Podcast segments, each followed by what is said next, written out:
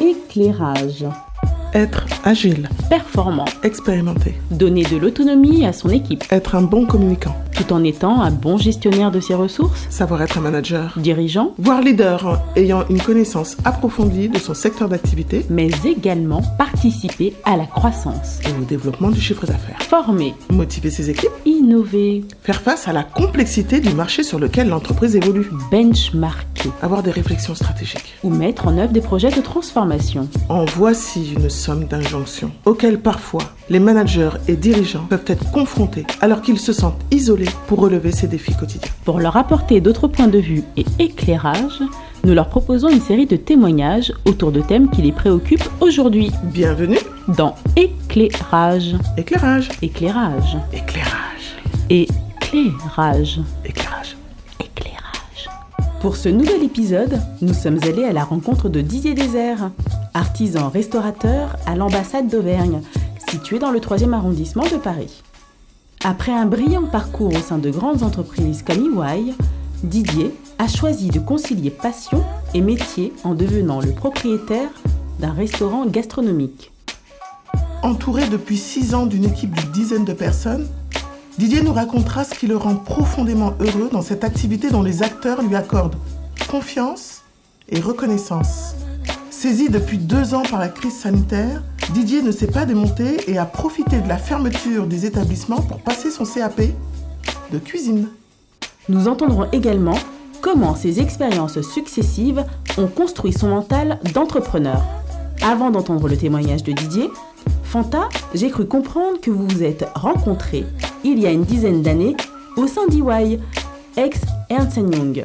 Et vous vous êtes retrouvés il y a deux ans à l'ESSEC. Oui, tout à fait, Sabine. Je suis intervenue auprès d'étudiants en BBA et j'ai eu la surprise de revoir Didier, invité à partager son parcours professionnel en tant qu'alumni de l'ESSEC.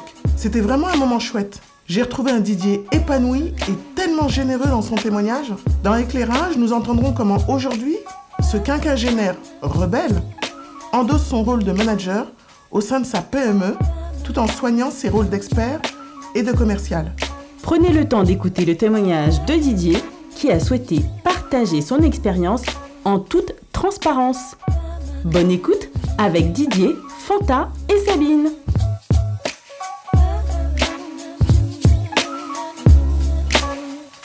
Bonjour Didier. Bonjour. On est ravis de vous accueillir aujourd'hui à Éclairage. On a une première question pour vous. Éclairage, qu'est-ce que ça vous évoque? Alors comme tous les mots un peu tiroirs, finalement, ça doit évoquer plein de choses, et certainement des choses différentes pour moi, pour vous, pour d'autres. Euh, D'abord, il y a évidemment la notion de mise en, lumière. On a tous en, tête euh, ces petits personnages de, BD dans, dans Gadget ou dans Mickey Mouse avec euh, la lumière qui s'éclaire au-dessus de la tête.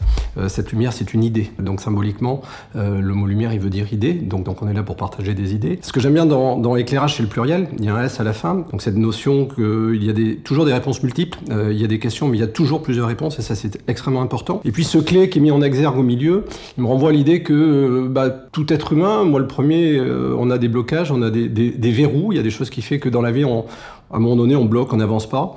Et que euh, c'est là aussi d'expérience, ces verrous, ces blocages, il suffit parfois de très très peu de choses pour les faire euh, évoluer, pour changer. Et voilà, donc euh, les clés, c'est peut-être ce qui va nous aider à, à déverrouiller un certain nombre de choses. Merci Didier. Première question. Qui êtes-vous? Alors qui je suis? Euh, Un personnage complexe, certainement. Didier Désert, j'ai bientôt 58 ans, j'ai deux grandes filles, je suis propriétaire d'un restaurant. Ça, c'est ma troisième vie professionnelle. J'ai commencé d'abord dans le monde de l'entreprise assez classique, jusqu'à des fonctions de direction générale. J'ai eu un premier switch important dans ma vie. J'ai démarré une vie de consultant et j'étais associé chez euh, Ernst Young à l'époque, euh, EY aujourd'hui, pendant une douzaine d'années. Et euh, il y a six ans maintenant, j'ai décidé de, de vivre de ma passion pour la cuisine, pour le vin et de racheter un restaurant. Vous vous définissez comme un artisan restaurateur. Oui, parce que j'adore le mot artisan. Euh, d'abord, euh, dans la restauration, on travaille de ses mains. On, est là pour mettre en valeur un produit, pour transformer un produit. Alors, euh, plus on part d'un produit qui est noble, d'un beau produit, d'un produit de producteur, d'un produit de terroir, plus on parle de la terre et de, l'homme qui a, qui le produit, plus c'est facile finalement de mettre en valeur ce produit.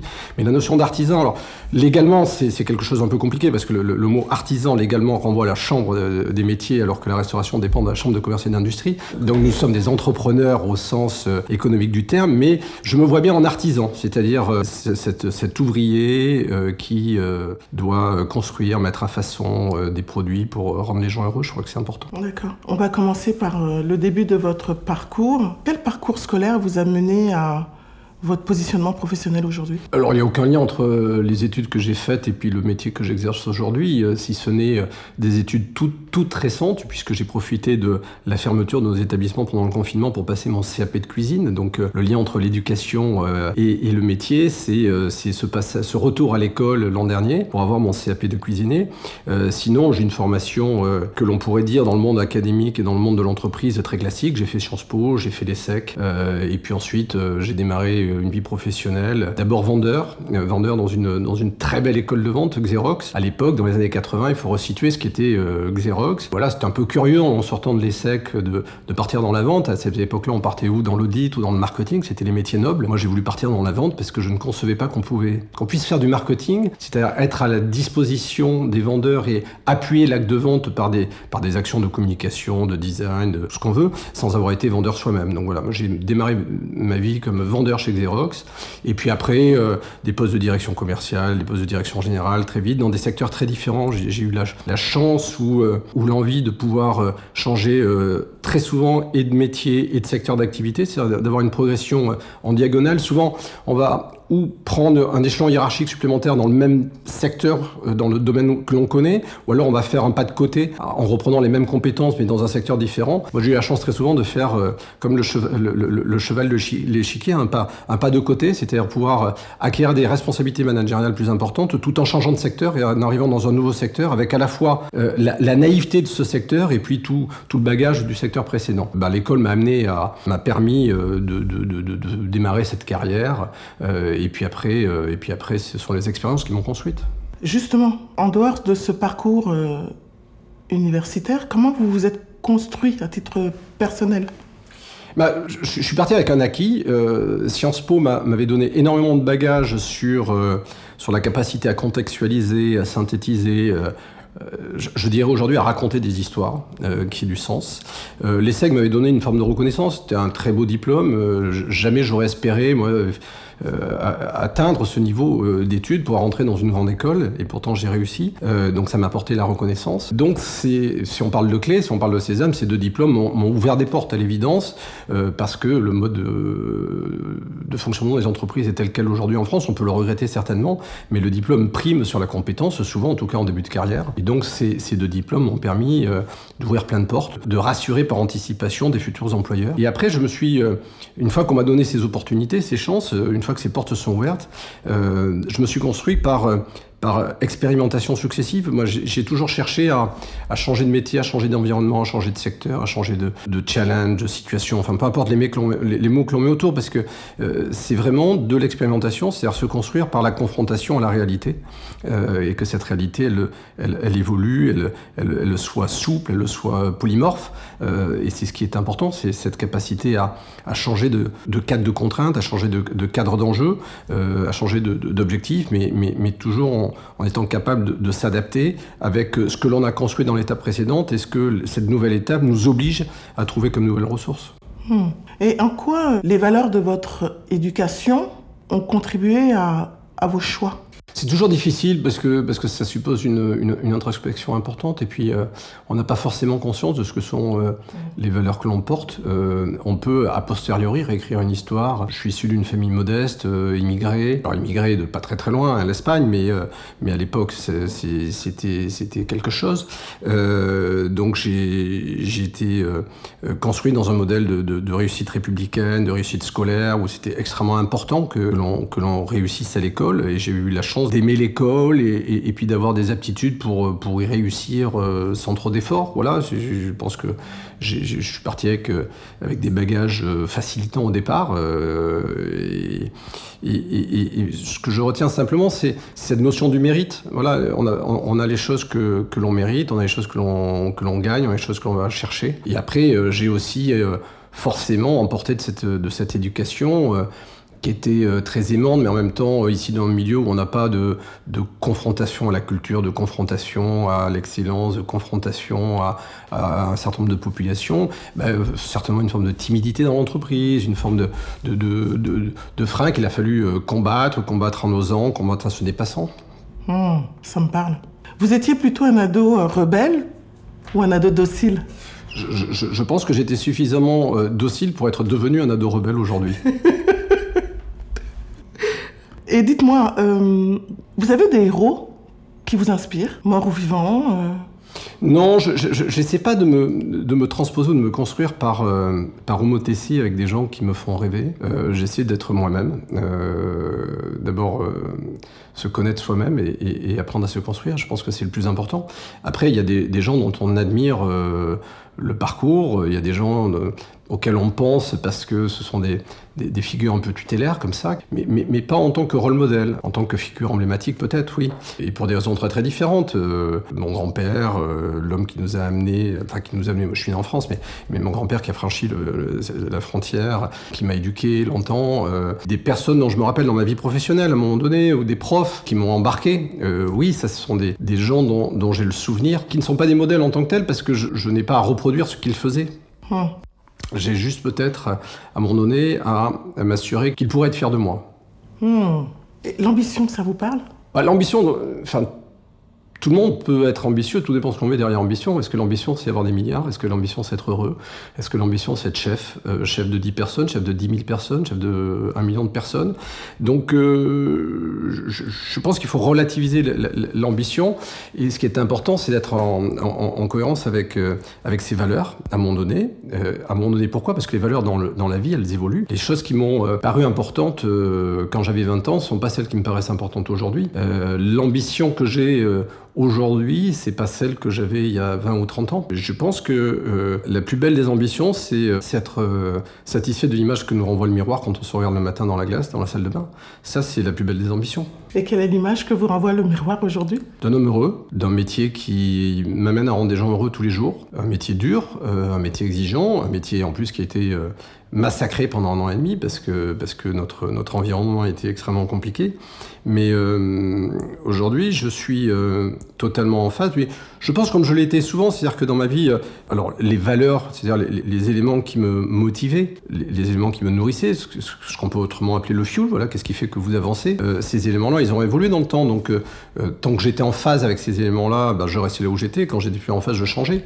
aujourd'hui, je suis totalement en phase avec le métier que je fais. Je suis heureux d'être dans mon restaurant, je suis heureux d'être reconnu par mes pairs aussi, c'est extrêmement important. Quand vous débarquez dans un secteur euh, à milieu de celui d'où vous venez, avec aucun repère, avec aucune tradition familiale, avec aucune compétence particulière, le fait d'être reconnu par ses pairs, bah, ça, ça veut dire qu'on fait les choses pas trop trop mal, avec euh, à la fois euh, exigence et humilité. donc c'est ça qui est important, c'est être heureux de ce qu'on fait, et parce que ce que l'on fait semble a priori à peu près bien fait. Vous êtes aujourd'hui un artisan restaurateur reconnu par vos pairs. Est-ce que c'est un rêve d'enfant? Non, alors c'est pas du tout un rêve d'enfant. En fait, euh, jamais j'aurais enfant imaginé être restaurateur. C'est venu sur le tard. Longtemps, j'ai. Alors, la passion du vin est venue euh, après l'âge de 20 ans. Euh, j'étais, j'ai longtemps été un fou passionné par le vin, mais à titre personnel, c'est-à-dire que je, je je goûtais beaucoup, j'achetais du vin pour ma propre cave, je, buvais des vins que j'aimais. J'étais passionné par la restauration, la très belle restauration. Je, pouvais faire 500 km pour aller dans un restaurant étoilé pour goûter, mais je ne savais pas cuisiner. Mon, répertoire se limitait à peu près à l'œuf dur et la sardine à l'huile. Et puis euh, les circonstances de la vie ont fait qu'à un moment donné, euh, j'ai dû cuisiner. Euh, enfin, c'était ça ou manger du des plats tout préparés, ce qui n'avait pas de sens pour moi. Et je me suis découvert la première fois que j'ai pris, euh, que j'ai eu à cuisiner, je me suis découvert très intuitivement à la fois un, goût et euh, une certaine compétence, c'est-à-dire que les choses venaient très naturellement. Il y, a des choses qu'on n'imagine pas qu'on saura faire et quand on est confronté à ces choses-là, on les fait avec euh, énormément de spontanéité, de facilité, de, d'évidence. Et la cuisine est devenue une évidence à tel point que bah, je rentrais de Chihuahua à 10h, 11h, minuit, je cuisinais, je, je, faisais des repas tous les vendredis soirs. Donc la cuisine est devenue une passion débordante jusqu'à ce que je me dise, mais finalement, j'avais toujours mis de côté mes passions, considérant que le métier était quelque chose de sérieux et la passion était quelque chose qui relevait plutôt du registre personnel. Et puis peut-être avec, avec l'âge, je me suis dit que c'était finalement pas plus bête que ça que de réconcilier euh, passion et profession. Et puis j'arrivais à un tournant, euh, un tournant de ma vie professionnelle chez EY où, euh, sans aucune amertume, mais je, considérais que l'évolution de la société faisait que j'étais plus à ma place. Des fois, on est bien dans une boîte et puis on évolue, donc on n'est plus à sa place. Ou à l'inverse, c'est la stratégie de l'entreprise, c'est sa construction, ses objectifs qui font que bah, si on n'a pas bougé dans le même temps, on n'est plus à sa place. En plus, j'avais des responsabilités RH, donc c'est difficile d'être en porte-à-faux vis-à-vis de ses équipes quand on croit plus la stratégie. Je ne dis pas que la stratégie était bonne ou mauvaise, j'étais plus aligné sur cette stratégie. Donc j'étais au bout d'une histoire, et, donc quand la question s'est posée de quelle sera l'étape d'après, en l'occurrence mes filles m'ont euh, assez poussé en me disant mais t'arrêtes pas de parler de un restaurant, un restaurant, un restaurant, mais souvent, enfin, les rêves comme les fantasmes, c'est fait juste pour alimenter, euh, alimenter comme ça l'inconscient collectif. C'est pas fait pour être vécu. Sinon, c'est plus un rêve, c'est plus un fantasme. Et puis, finalement, euh, pour mes 50 ans, euh, on a fait une grande fête et mes filles m'ont offert un, stage de cuisine à l'école Ferrandi où je suis allé pendant trois semaines. J'étais encore chez EY. Je, me rappelle un peu la tête de, mon responsable de, ligne de service quand je lui ai dit que j'allais, à une époque un peu chargée pour le business, partir trois semaines faire de la cuisine à Ferrandi. Mais voilà, je suis parti et, et c'était trois semaines absolument extraordinaires. J'ai su que c'était là que j'étais heureux et six mois après, j'avais mon restaurant. Euh, voilà, donc c'est pas un rêve d'enfant, euh, c'est quelque chose qui euh, a fait partie de ma vie à un moment donné. J'ai jamais ouvert un livre de, recettes, je, je, cuisine de façon totalement intuitive. Je sais dans ma tête comment amalgamer des saveurs, des produits, des textures et, donc, donc j'ai voulu acheter un restaurant alors que j'avais aucune histoire familiale dans la restauration. Je savais pas comment ça marchait un restaurant. Et donc j'ai dû vite apprendre, quoi, voilà. Mais c'est un métier extraordinaire. Gratitude auprès de vos filles. Hein. Tout à fait, mais pour tout. Superbe cadeau. Ce passage chez Ferrandi, extraordinaire. Mais mes filles sont un cadeau. Magnifique. Didier, j'aimerais bien que l'on évoque un peu euh, votre environnement professionnel aujourd'hui. Est-ce que vous pourriez nous donner quelques éléments du contexte dans lequel vous êtes? Alors, euh, bah, manager un restaurant, c'est manager une toute petite PME. Si on, si on oublie le secteur d'activité, qu'on se place simplement dans le domaine de du management et de l'entreprise. C'est une équipe de 10 salariés, un petit peu moins, un petit peu plus selon les périodes, selon les saisons, selon l'activité, euh, avec des équipes qui ont, des responsabilités euh, très euh, différentes, des gens qui sont exclusivement dans la cuisine, des gens qui sont exclusivement dans la salle, donc en contact avec le, avec le client. une PME, c'est c'est un cadre, c'est un, un lieu, c'est un espace, et donc c'est une vie d'entrepreneur comme tout entrepreneur, où on a les choses extrêmement agréables, extrêmement mirifiques, le contact avec les clients, le discours, tout ça, et puis les choses un petit peu moins euh, euh, visibles, réparer une fuite d'eau, euh, faire les payes. Enfin, moi, j'ai quitté le monde de la, de la grande entreprise avec aussi l'idée que j'allais m'affranchir des, éléments administratifs. la feuille Excel, ça m'a toujours donné des transpirations soudaines. Voilà, ça n'a jamais été mon truc. Moi, je suis plutôt dans le, dans le Word que dans l'Excel. Moi, je suis plutôt dans la, plume que dans le chiffre, même si le chiffre me parle parfaitement. Je sais parfaitement gérer mes comptes, etc. Mais voilà, les tableaux de bord, ça jamais été totalement mon truc et ça n'a plus vocation à l'être. Mais pour autant, euh, quand on arrive dans un restaurant, et qui plus est dans un restaurant comme l'ambassade de Verne, qui était une très vieille maison, mais du coup dans laquelle rien n'avait été fait depuis 10, 15, 20 ans et qu'il fallait totalement repenser, bah, il faut euh, mettre en place un site web, il faut euh, mettre en place des processus avec la comptabilité pour pouvoir, quel vilain mot, pour pouvoir transférer une facture et puis s'assurer que le fournisseur va être payé, mettre en place la paye, etc. Donc mon métier, il est celui de tout entrepreneur qui fait du client facing, qui fait de, de, la prod, qui fait du sourcing qui fait de l'administratif, qui fait du marketing, qui fait de la compta, qui fait de la logistique, qui fait... Euh, du recrutement euh, Oui, en ce moment, oui, ça c'est... Oui, mais aussi, on aimerait. Justement, Didier, puisque être entrepreneur, c'est différent que d'être un consultant où on a une équipe derrière soi qui gère les aspects administratifs, compta, RH et tout ce qui va bien autour de soi pour mener à bien sa propre mission. En tant qu'entrepreneur, sur quoi on s'appuie justement quand on ne sait pas faire ou quand on découvre tout cela en fait? Alors il y a le c'est le monde de la débrouille. Euh, quand euh, l'ordinateur bug, euh, chez EY, on fait le 911, on tombe sur le service informatique, il dit oui, monsieur l'associé, bien sûr, je vous envoie quelqu'un tout de suite. Quand on est dans son bureau, on dit merde. Voilà, et donc soit on bidouille et on bidouille jusqu'à ça marche, on appelle un copain, voilà, comme, donc il veut gagner des millions, voilà.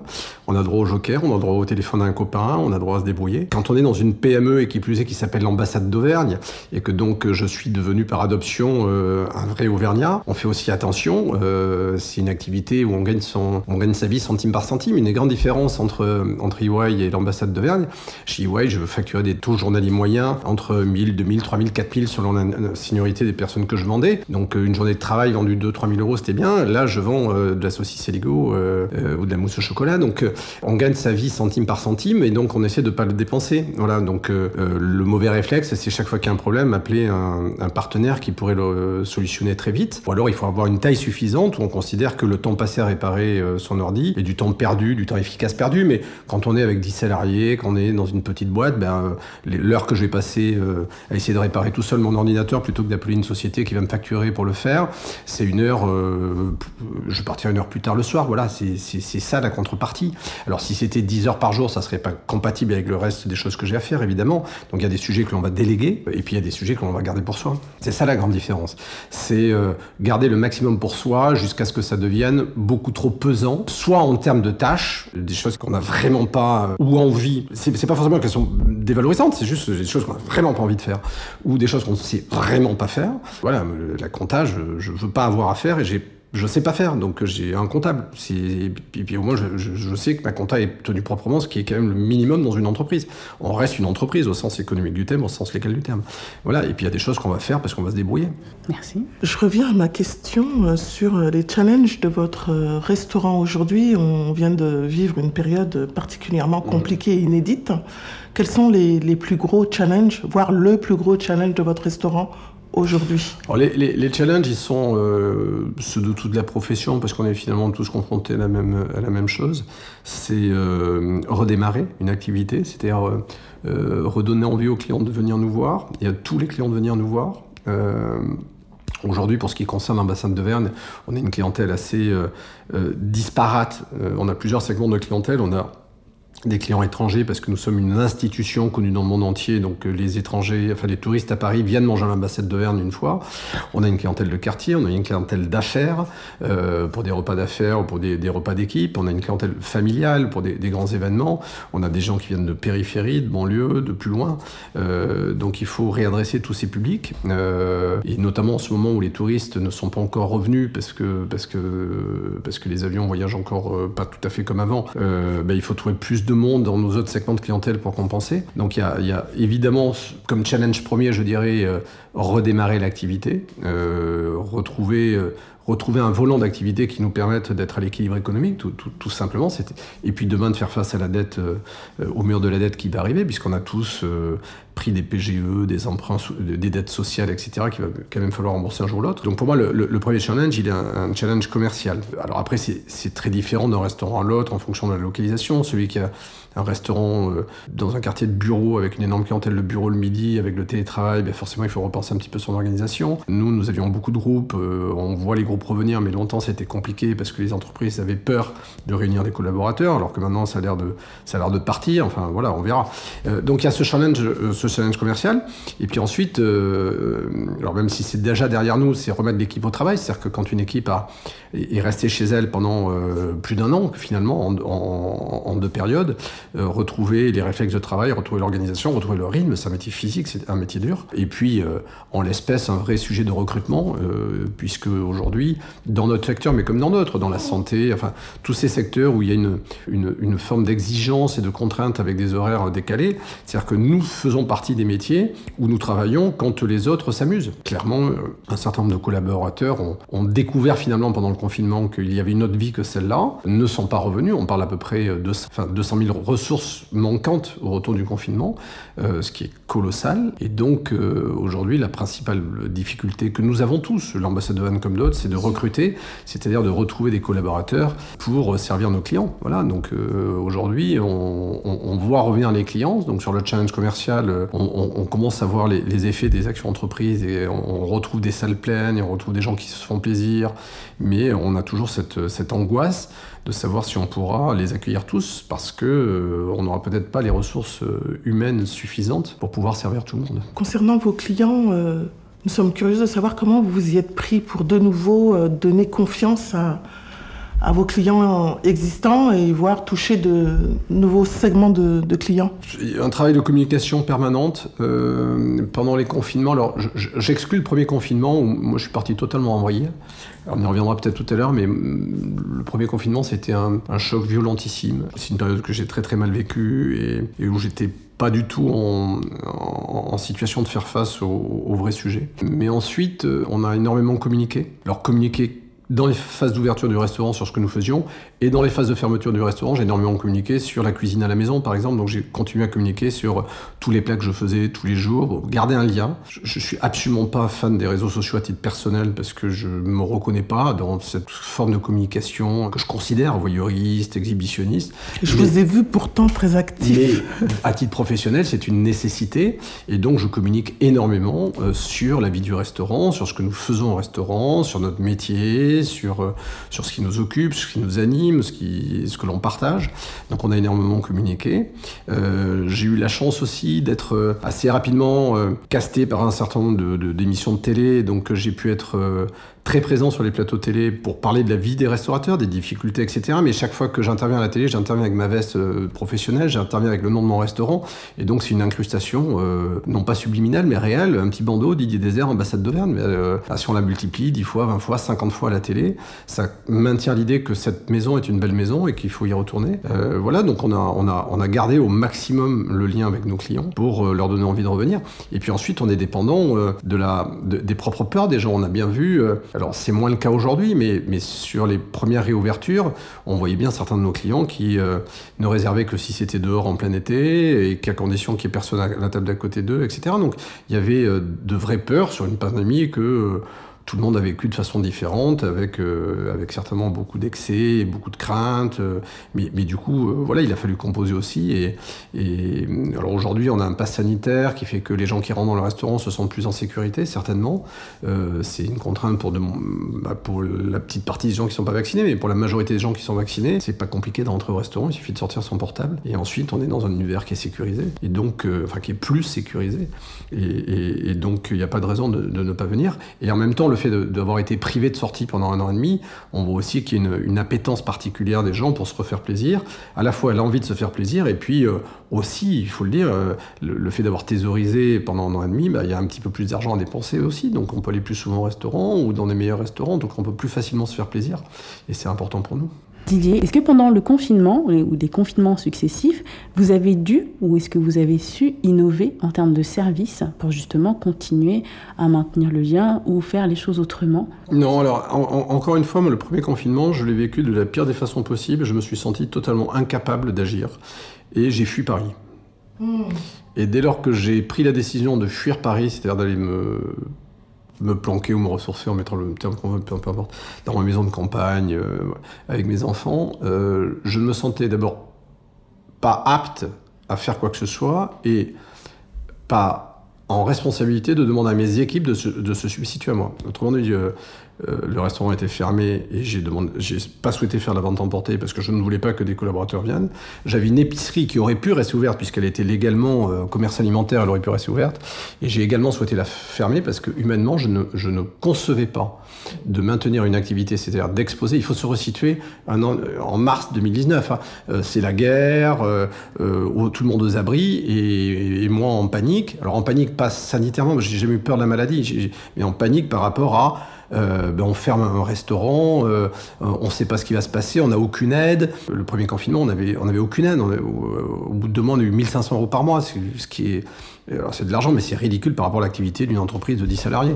Donc euh, moi j'étais totalement, euh, totalement en, vrac et je ne me voyais absolument pas demander à mes équipes de se substituer à moi. Donc on n'a rien fait, on a fermé, on n'a rien fait. Euh, sur le deuxième confinement, je suis resté un peu plus ouvert, j'ai essayé des choses, mais avec difficulté parce que on a une offre qui correspondait pas forcément. Nos produits n'arrivent pas avec le même niveau de qualité si on les livre Euh, ils sont difficiles à réchauffer. Et donc euh, en termes d'image c'était pas non plus euh, souhaitable. Moi je suis jamais satisfait quand je commande des plats emportés enfin voire livrés je trouve que ça a plus de goût de carton que d'autres choses. Donc je n'arrive pas à imaginer que derrière il y a un restaurant de qualité. Et d'ailleurs on parle beaucoup des dark kitchen etc voilà il y a des usines de production qui vous envoient des gamelles dans des cartons. Certes ça, ça répond à des besoins de consommation actuels mais mais ça correspond pas à l'image que je me fais de la restauration et donc il n'est pas question pour moi d'envoyer des plats brandés ambassade de qui arrive avec ce niveau-là, ce côté caoutchouteux, ce côté cartonneux, ce côté euh, voilà tiède, parce que c'est pas l'image que je veux donner de ma cuisine. Donc on n'a pas été très très innovant. On a essayé de faire des choses. On a fait une masterclass sur les vins d'Auvergne. Donc euh, on a à un moment donné proposé à nos clients euh, un rendez-vous. alors ils avaient la possibilité d'acheter mon livre ou d'acheter des bouteilles qu'on leur envoyait. Et puis on a passé deux heures à leur faire un cours sur les vins d'Auvergne avec une dégustation commentée. Donc ceux qui avaient acheté les vins pouvaient ouvrir les bouteilles et puis on, échangeait nos impressions sur les vins. mais mais c'était anecdotique voilà, on a. Alors qu'à l'inverse, j'étais admiratif d'un certain nombre de restaurateurs qui ont fait plus de business pendant le confinement qu'ils n'en faisaient avant. C'est-à-dire qui ont été dans une, dans une capacité entrepreneuriale absolument hallucinante, euh, qui était euh, certainement euh, vitale pour eux, dont j'étais absolument incapable. donc c'était possible, hein, je ne dis pas que c'était impossible, c'était possible, et certains l'ont fait, et certains l'ont fait avec des résultats incroyables. Mais moi, j'étais pas prêt, j'étais pas taillé, j'étais pas en capacité de le faire. J'avais une question, Didier, concernant vos équipes Oui. On a parlé de difficultés de recrutement tout à l'heure. Mhm. Qu'est-ce qui fait qu'aujourd'hui, il est compliqué de recruter euh, des salariés? Oh, Basiquement, c'est que quand vous passez une annonce, vous n'avez pas de CV. Donc euh, c'est un peu compliqué quand vous n'avez pas de CV de recruter des gens. Donc si on se limite là, euh, j'ai une offre, j'ai pas de candidat, bon. Euh, ensuite, en l'espèce, dans un restaurant comme le nôtre, et, notamment sur le type de poste que je recherche, qui est un poste en salle, euh, nous, on a une offre qui est très qualitative. On ne vend que des produits d'Auvergne, que des produits de petits producteurs. Donc, il y, a, la nécessité d'un discours. C'est-à-dire qu'on ne vient pas poser une carte sur la table et attendre que les gens choisissent, et puis leur poser une assiette, et puis on s'en va. On est là pour raconter une histoire. Les gens vont boire des vins d'Auvergne, personne ne connaît les vins d'Auvergne, ce qui est dommage, mais du coup, il faut les expliquer. Donc, on a besoin aussi de, gens qui ont envie de rentrer dans un, dans un échange avec le, consommateur, avec le client, qui va bien au-delà de ce qu'on trouve dans beaucoup de restaurants. Donc c'est une exigence supplémentaire, peut-être pour recruter. C'est un, bonheur quand on veut le faire, c'est compliqué quand on n'a pas ou la compétence ou la volonté pour le faire. Euh, voilà, mais le béaba aujourd'hui du recrutement, c'est déjà trouver des... Avant même de parler de la compétence des gens euh, que l'on cherche, c'est d'en trouver. Et même ça, c'est difficile. Avez-vous, euh, avec beaucoup d'humilité, je vous pose cette question-là, envisagé des partenariats avec des écoles comme Ferrandi? Sur euh, le recrutement Alors, tous les restaurants sont en cheville avec les grandes écoles, euh, que ce soit Ferrandi, Ferrière, Médéric ou autre. D'abord, on parle de jeunes. Moi, je, en l'occurrence, dans mon équipe, j'ai besoin d'un maître d'hôtel, donc j'ai besoin de quelqu'un qui soit en capacité de manager les, les, les, serveurs. Donc, c'est pas dans une, en sortie d'école que je vais le trouver. en tout cas, ce sera un discours un peu biaisé par rapport à mes équipes, qui eux se sont faits sur le terrain. Donc, on peut trouver des gens, on peut accompagner. je pense que l'apprentissage est une, est une voie importante, mais qui existe aujourd'hui. Il n'y a pas d'école dans la restauration, que ce soit en cuisine ou en salle, qui ne s'appuie pas sur l'apprentissage. L'apprentissage d'un collaborateur dans le métier de la restauration se fait autant à l'école que dans l'entreprise. L'apprentissage est une réalité. Donc ça, c'est quelque chose qu'il faudrait certainement que l'on développe, que j'ai fait par moment, que j'ai pas fait assez peut-être. Euh, mais euh, sur des profils euh, expérimentés, c'est très très compliqué. En plus, c'est vrai que c'est un métier dur, donc c'est un métier qui, fait que au fil du temps, on va, on va perdre naturellement du monde dans un secteur donné, parce que après 20 ans, 30 ans de ce métier, ben, euh, des fois c'est un peu compliqué de, de, continuer. Avec tout ce que vous nous avez partagé, euh, Didier, j'aimerais que vous partagiez avec nous le management par le prisme de l'artisan restaurateur. Quel type de manager êtes-vous? Bah, j'ai vraiment l'impression d'être un artisan, euh, un artisan manager, c'est-à-dire un manager pas accompli. C'est un peu comme on écoute, quand on écoute sa voix à la radio, on la trouve travestie. Alors je lis pas de bouquins de management parce que j'ai jamais aimé lire des bouquins techniques. Je, lis énormément de romans, mais je, je, n'arrive pas à trouver l'énergie nécessaire pour lire des romans techniques. Mais j'observe, j'ai fait des cours de management dans ma vie, euh, j'en ai, certainement plus donné d'ailleurs que reçu. Euh, donc je vois bien quelles sont toutes les règles et, j'ai toujours, quand j'essaie de me confronter à ce qui semble être le modèle managérial, l'impression que je suis un, un, piètre artisan, mais voilà, je, façonne ma pierre au quotidien et je fais ce que je peux. Je suis un manager euh, avec tous ses défauts, exigeant, essayant d'être bienveillant pour autant. Donc je suis très exigeant parce que j'ai le souci du client final en permanence. Et donc, le, moindre euh, accro à ce qui me semble dégrader l'expérience client et qui va voilà, m'agiter. Donc, je suis extrêmement exigeant sur euh, tout ce qui participe de l'expérience client, dans l'accueil, dans le fait de laisser traîner ou pas un truc. pour moi, la, salle de restauration est une salle de bal. Ça doit être beau, voilà, quand on arrive, il ne doit pas y avoir des chaises de travers, les chaises sont rangées. C'est important. Les clients vont pas au restaurant pour manger. Enfin, ça, se serait depuis longtemps si les clients vont au restaurant pour manger. Enfin, pas dans des établissements comme le mien. Euh, on va chez McDo quand on a faim, peut-être, et c'est dommage d'ailleurs, on devrait l'air, mais peu importe. Mais en, tout cas, dans un restaurant comme le mien, on va pour passer un bon moment. Et donc, ce bon moment, donc pour vivre une expérience. Euh, et donc, euh, donc voilà, donc je suis exigeant, j'essaie d'être bienveillant, c'est-à-dire que j'essaie de, de reconnaître que mes collaborateurs sont des gens dévoués. J'ai une forme de bienveillance sur des demandes, sur voilà, d'accompagner les instants de la vie des uns et des autres, ça me paraît important. Je suis pas fondamentalement, euh, je, je, peux m'emporter, mais je suis pas quelqu'un qui aime le conflit. Donc euh, je vais pas forcément aller au conflit. Je trouve que ça n'a jamais résolu quoi que ce soit un conflit. Je suis certainement trop avare de compliments, pas assez généreux de compliments. Ça, je, je sais, j'ai beau de me le répéter, mais euh, je pense que c'est le pendant naturel même ça le justifie pas, mais c'est le pendant naturel de l'exigence. C'est-à-dire quand on a un niveau d'exigence, on considère que tout est fait au niveau où ça doit être fait. C'est ridicule certainement, mais c'est dans l'équilibre de, cette exigence. Si c'est fait, c'est bien fait, et c'est comme ça que ça doit être fait. Donc euh, si c'est comme ça que ça doit être fait, c'est normal. Et si c'est normal, pourquoi le, signaler? Mais je, sais que c'est pas bien, mais pour autant, euh, je le fais pas souvent. Je sais pas si on est inspirant ou pas. On, l'est par construction pour certains et on est repoussant pour d'autres. Je suis un personnage clivant. Euh, je suis un personnage qui laisse pas indifférent dans tous les sens du terme. Et si j'essaie de me rappeler de toutes les équipes que j'ai eu à manager dans ma vie, je sais que j'ai toujours, euh, alors je sais pas si c'est 50-50, mais peu importe, mais des gens qui me supportent pas et qui, pour qui je suis certainement le pire manager du monde et qui, voilà, qui sont heureux quand euh, ils quittent l'équipe ou quand je change d'équipe. Et puis il y a des gens qui me vouent une admiration euh, à vie parce que je, les ai inspirés à un moment donné. Voilà. Donc je suis très clivant et entre ces deux, j'essaie d'être moi-même. Donc être moi-même, c'est ce qui fait que je suis moi-même, je suis inspirant pour certains, je suis repoussoir pour d'autres. Donc, est-ce que je vais changer ce que je suis pour être neutre et être bien avec tout le monde ou j'ai pas envie Voilà, donc euh, c'est un peu idiot de dire qu'ils même me suivent, mais il y a un peu de ça quand même à l'arrivée parce que euh, j'ai pu en porter des montagnes et déplacer des montagnes en embarquant des gens avec moi parce que parce c'était moi. Et puis je sais très bien que j'en ai laissé un certain nombre au bout du chemin et c'est certainement dommage pour eux et pour moi parce que j'ai certainement euh, négligé des compétences fantastiques que j'ai pas su embarquer. Voilà, je suis un peu de tout ça. Est-ce que l'on manage une équipe de consultants et une brigade de la même façon non, mais ça n'a pas grand-chose à voir, évidemment, mais pas plus que l'on manage euh, une équipe dans une entreprise euh, avec euh, des commerciaux, des équipes de saisie, des équipes de prod et puis une équipe de consultants. Il y a sûrement des compétences transférables. Le rapport à la chose est différent. le, consultant, par nature, à une, construction euh, académique, intellectuelle, professionnelle qui l'amène à comprendre un certain nombre de choses et à s'intéresser à un certain nombre de choses, alors qu'il y a des salariés qui font les choses parce qu'on leur demande de les faire ou parce qu'ils ont envie de les faire, mais qui ne les ressuscitent pas forcément dans un contexte plus large. Donc ça, c'est une différence importante, et c'est une différence qui est liée euh, au métier du consultant. Moi, une des difficultés que j'ai régulièrement dans mon entreprise, c'est juste de resituer les, enjeux, les enjeux plus globaux. Voilà, quand, euh, quand on va faire un très gros service, on va me dire, mais ouais, c'est super, on a gagné plein d'argent aujourd'hui, j'ai dit, oui, mais hier on a fait zéro, mais j'avais les mêmes coups qu'aujourd'hui. Ah oui, mais aujourd'hui c'était bien. Donc, resituer les enjeux globaux, c'est beaucoup plus compliqué quand euh, bah, on est pas forcément équipé euh, historiquement des outils qui permettent de comprendre ce qu'est une entreprise, un compte de résultats, un équilibre économique, etc. Manager sur les enjeux globaux, on a beau faire de la pédagogie. Moi, j'ai essayé à plusieurs reprises, par exemple, de donner les grands agrégats économiques de mon restaurant, en disant voilà, il y a tant qui part sur les salaires, il y a tant qui part sur le loyer, il y a tant qui part sur les achats de matières premières, il y a tant qui part.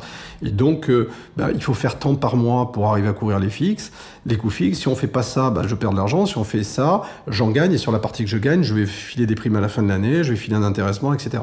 Bon, mais même ça, cette, cette big picture, elle n'est pas forcément euh, compréhensible. Le lien entre l'effort et le résultat de l'effort. Moi, assez naïvement, la première année où je suis arrivé à l'ambassade d'Auvergne, j'ai mis des primes sur objectifs à la fin de l'année liées à euh, euh, l'augmentation du chiffre d'affaires ou le fait qu'on reçoit des clients ben, à 10h on arrête, mais si le client arrive à 10h05, on le prend ou on le prend pas. Ben, soit on ne le prend pas et on perd du chiffre d'affaires, soit on le prend, mais à ce moment-là, il faut que tout le monde partage ce chiffre d'affaires. Voilà, donc essayer de comprendre qu'entre une activité donnée et un résultat à la fin de l'année, il y avait un lien direct, que s'il y avait du résultat, il y avait des primes. Mais ce lien-là, il est pas forcément, est, il, est compréhensible par certains, mais pas par tous. Voilà, donc c'est c'est ce cheminement qui fait qu'on manage les gens différemment. À l'évidence, c'est dans la délégation, dans la prise de responsabilité. Euh, il y a des endroits où, dans ma vie d'entrepreneur, enfin pas d'entrepreneur, mais d'intrapreneur dans les grandes boîtes, euh, bah, il y a des parts d'autonomie qu'on peut laisser à certains, pas à d'autres, selon les sujets.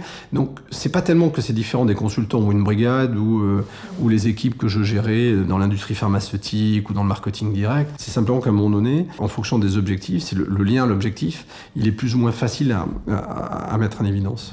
Didier, j'ai une question qui me gratte là depuis tout à l'heure. Quelle est cette vision que vous transmettez à vos salariés pour les embarquer La vision de votre restaurant?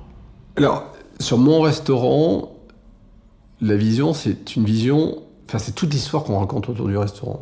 L'ambassade d'Auvergne, c'est. Euh, alors, c'est un peu le hasard que j'ai pu racheter cette maison, mais j'ai tout de suite été. Euh, absorbé par la marque. Il n'y a que deux mots dans notre identité, ambassade d'Auvergne, et en même temps, ça situe tout le périmètre de ce qu'on doit faire.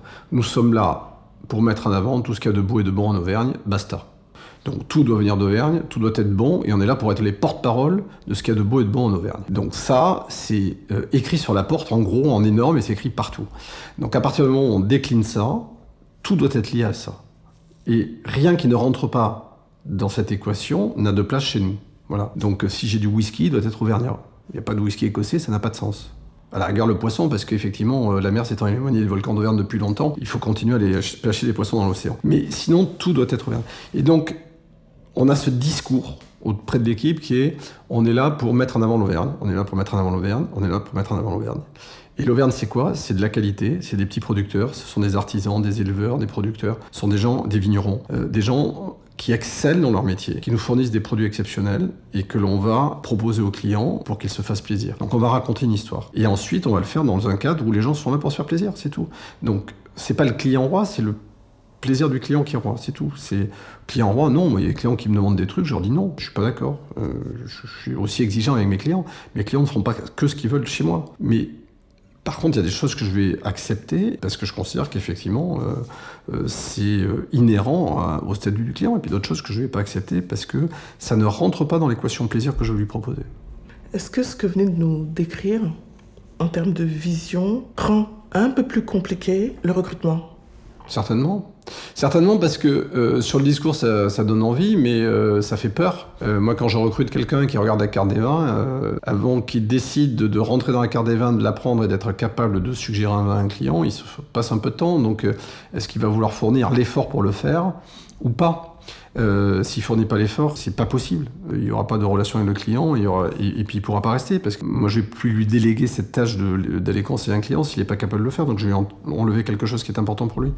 Euh, donc oui, ça complique un petit peu et en même temps, ça enrichit tellement le métier. C'est-à-dire que les gens qui sont avec moi aujourd'hui, si je, repars sur ces six ans, quand j'ai racheté l'ambassade d'Auvergne, il y avait une équipe. J'ai imposé une transformation à marche forcée pendant des mois, des mois, des mois, des mois. Ceux qui ne se sont pas sentis concernés par le changement ou qui se sont sentis trahis par le changement ou qui se sentent pas aptes à, engager ce changement, ils nous ont quittés. Et puis ceux qui euh, ont, été rassurés par ce changement parce qu'ils voyaient bien que la maison, elle avait besoin à un moment donné d'être un petit peu bousculée ou, repensée. Ils sont toujours là. Donc euh, c'est enrichissant. J'avais un chef qui était là depuis 20 ans. Euh, ça faisait 20 ans qu'il faisait la même chose. Il s'ennuyait au quotidien. Alors il avait décidé de rester pour plein de raisons, mais il s'ennuyait. Moi, tous les jours, j'arrive avec une idée de nouveau produit. Et si on essayait ça, et si on essayait ça, et j'ai pensé un truc, et vous allez me faire ça. J'aurais pu avoir un chef qui me dit euh, non. Et puis, en l'occurrence, je lui ai redonné une envie d'exercer son métier parce que je vais le challenger tous les jours et qu'il avait besoin de ça. Bon, j'ai eu de la chance qu'il ait besoin de ça. J'aurais pu euh, tomber sur quelqu'un qui n'a pas besoin de ça, etc., etc. Donc, euh, ça apporte des contraintes et ça apporte aussi un enrichissement du métier qui est absolument extraordinaire. L'enrichissement de votre métier, est-ce qu'il se fait aussi par la rencontre de vos pairs? Alors, nécessairement, c'est très important de partager avec ses pairs et en même temps, c'est constitué de notre métier. Voilà j'ai été très euh, frappé au tout début où j'ai commencé ce métier par le rapport au père. Historiquement, j'arrivais avec la notion de celui qui fait la même chose que moi est un concurrent et donc un concurrent à abattre. Voilà, quand j'attendais dans l'antichambre d'un client pour pitcher sur euh, une proposition pour EY, s'il y avait Deloitte ou Price à côté, c'était les mecs à abattre. Au bout de quelques semaines, je croise dans la rue un restaurateur qui a un restaurant à 300 mètres du mien, qui est le seul restaurant du quartier qui est à peu près positionné comme le mien, donc que j'avais identifié comme le concurrent à abattre, vient me voir en disant Ah, c'est toi le nouveau propriétaire de l'ambassade d'Auvergne, je suis content de te rencontrer, je sais que tu n'es pas du métier, si je peux t'aider, tu me dis qu'est-ce que je peux faire pour toi? Et donc j'ai découvert qu'on est dans un métier où, évidemment, mais il m'a pas fait longtemps pour le comprendre parce que c'est une évidence, on n'est pas là pour se piquer les clients, on est là pour se les partager. Quand je suis chez EY, je peux dire Je vais prendre tel client et puis pendant 2, 3, 4, 5 ans, je serai le seul consultant parce qu'il va m'aimer, il va prendre personne d'autre. Mais à quel client je pourrais dire Vous ne mangez que chez moi, ça n'a pas de sens le client du quartier va manger chez moi, et puis demain il va manger ailleurs. Et puis parce qu'il a bien mangé chez moi et que je lui ai dit d'aller ailleurs, il reviendra après-demain chez moi. Donc on n'est pas concurrent. D'ailleurs c'est marrant, il n'y a pas, de, il y a pas de, de droit des recettes par exemple, il n'y a pas de copyright d'une recette. Une recette se partage. Moi ça m'arrive régulièrement d'appeler des copains un chef en lui disant tiens j'ai envie de faire tel truc, mais techniquement je sais pas, je sais que tu le fais, moi je sais pas trop par où le prendre. Est-ce que tu peux nous expliquer? Et la personne me répond, me donne les deux trois astuces techniques qui permettent de réaliser le plat. Il y a, il y a ce partage qui est fondamental. Voilà donc euh, Partager avec les pairs, c'est une évidence. Et avoir la reconnaissance de ses pairs, c'est simplement se dire qu'à un moment donné, on ne s'est pas trop trompé dans ce qu'on a fait. Moi, je suis arrivé dans ce métier avec beaucoup d'envie, beaucoup de naïveté aussi, quelques intuitions, euh, j'ai fait des erreurs, j'ai pris des décisions tous les jours. Et à un moment donné, j'ai bien dû me confronter à d'autres pour savoir si ce que je faisais avait du sens ou pas. Alors, il y a des choses que on m'a dit, mais il n'y a que toi qui as pu faire un truc comme ça, c'est complètement fou, mais en fait, tu as raison de le faire et on n'y aurait jamais pensé parce que nous, ça fait 30 ans qu'on est dedans, donc on aurait pensé. Il y a d'autres personnes qui m'ont dit, oh, ça vraiment, on a tous essayé, ça sert à rien, tu perds ton temps. Voilà, donc en échangeant comme ça, on avance. Et puis, cette reconnaissance, elle permet de savoir qu'on ne s'est pas totalement trompé. Donc moi, je suis allé chercher plusieurs formes de reconnaissance. J'ai eu besoin, dans ce cheminement, d'aller vérifier, par exemple, en rejoignant le Collège culinaire de France, que nous étions dans la bonne démarche autour de, des produits, de la relation entre le restaurateur et le producteur. Euh, j'ai sollicité euh, le titre de maître restaurateur, qui est un label d'État, donc qui est un a des charges extrêmement précis avec 86 critères, un audit, etc. pour vérifier que la transformation que l'on avait faite nous maintenait pour autant dans les standards de l'excellence de la gastronomie la française. Aujourd'hui, j'anime une radio, une émission gastronomique sur une radio, et donc quand j'appelle mes pairs pour les interviewer, je suis aussi reçu comme quelqu'un qui est légitime à les interroger parce que je parle le même discours que. Didier, je vous arrête. Comment s'appelle cette émission radio? Péché de gourmandise. Et c'est sur euh, fréquence protestante. Merci, merci, merci. Euh, et donc, euh, aujourd'hui, le travail de sourcing qu'on a fait sur l'Auvergne, euh, que personne n'avait fait de façon aussi pointue jusqu'à aujourd'hui, fait que des chefs m'appellent en me disant j'ai besoin, je cherche un produit sur l'Auvergne, est-ce que tu peux me donner un produit? Voilà, donc c'est la reconnaissance, non pas de Didier Désert, on s'en fout. Voilà. J'étais pas là, je suis passé, je disparaîtrai, mais du travail que l'on a fait. Et, et donc oui, quand on s'engage à fond, comme j'ai pu le faire avec des, horaires un peu pesants, avec beaucoup de passion, beaucoup d'énergie et, quelques frustrations aussi, parce que ça a un impact sur la vie de tous les jours. Euh, le, fait d'être, de, savoir qu'on ne s'est pas planté, euh, c'est important. C'est pas c'est pas qu'une question d'ego, c'est juste se dire voilà tout ça, ça sert à quelque chose. C'est ça. Et j'ai envie de vous demander, Didier, dans cet ordre-là, est-ce que vous vous appuyez sur un modèle en particulier? Est-ce que vous avez un mentor? Est-ce que quelqu'un vous inspire justement dans ce que vous faites aujourd'hui en tant qu'artisan restaurateur? Non, enfin, ça pourrait paraître très prétentieux de dire qu'on n'a pas de mentor parce que ça veut dire qu'on peut se débrouiller tout seul, mais en même temps, euh, il y a peu de gens que je pourrais copier parce qu'on n'aurait pas les moyens de les copier. Enfin, les, les, gens qui nous font rêver dans la cuisine, c'est les grands chefs et j'ai aucune compétence ni vocation à les copier. J'ai pas vocation de venir en restaurant étoilé, c'est pas notre positionnement. Par contre, J'essaie par exemple chaque fois que je vais au restaurant de ressortir avec euh, quelque chose à faire, quelque chose à ne pas faire. Euh, voilà, donc c'est c'est pas quelqu'un qui va m'inspirer, c'est chaque expérience, chaque confrontation à, ce métier euh, dont je vais essayer de tirer quelque chose. Quand je regarde une carte, quand je regarde quelqu'un cuisiner, quand je vais au restaurant, j'essaie de me dire ça j'en ai envie pour mon restaurant ou ça il faut vraiment que je fasse attention à ce que ça n'arrive pas dans mon restaurant. Euh, non pas parce que ça marche pas là où c'est, ou soit parce que ça me dérange, soit parce que c'est quelque chose que je n'ai pas envie de voir venir. Je vais vous prendre l'exemple des QR codes. On met des QR codes partout, on n'a plus de cartes. Voilà, euh, moi je ne supporte pas. Euh, D'abord, j'ai pas envie de sortir mon téléphone quand je suis au restaurant avec quatre personnes et que chacun regarde son téléphone, parce qu'on sait très bien ce qui se passe. Une fois qu'on a regardé le menu, on regarde ses mails, puis ses textos, puis WhatsApp, puis Facebook. Et deux heures après, on est au café, on a toujours perdu la personne. Mais au-delà de ça, moi, quand j'apporte une carte euh, à un client, je vais pas lui donner, je vais lui lire, je vais lui raconter, je vais lui dire ce qu'il n'y a pas sur la carte. Alors, il faut que j'enregistre une vidéo, mais alors ça n'a pas de sens. Quoi. Je ne vais pas mettre un QR code avec ma bobine à filmer. Voilà, donc je pose une carte, je raconte. Mais dans certaines restaurations, ça fait gagner un temps fou.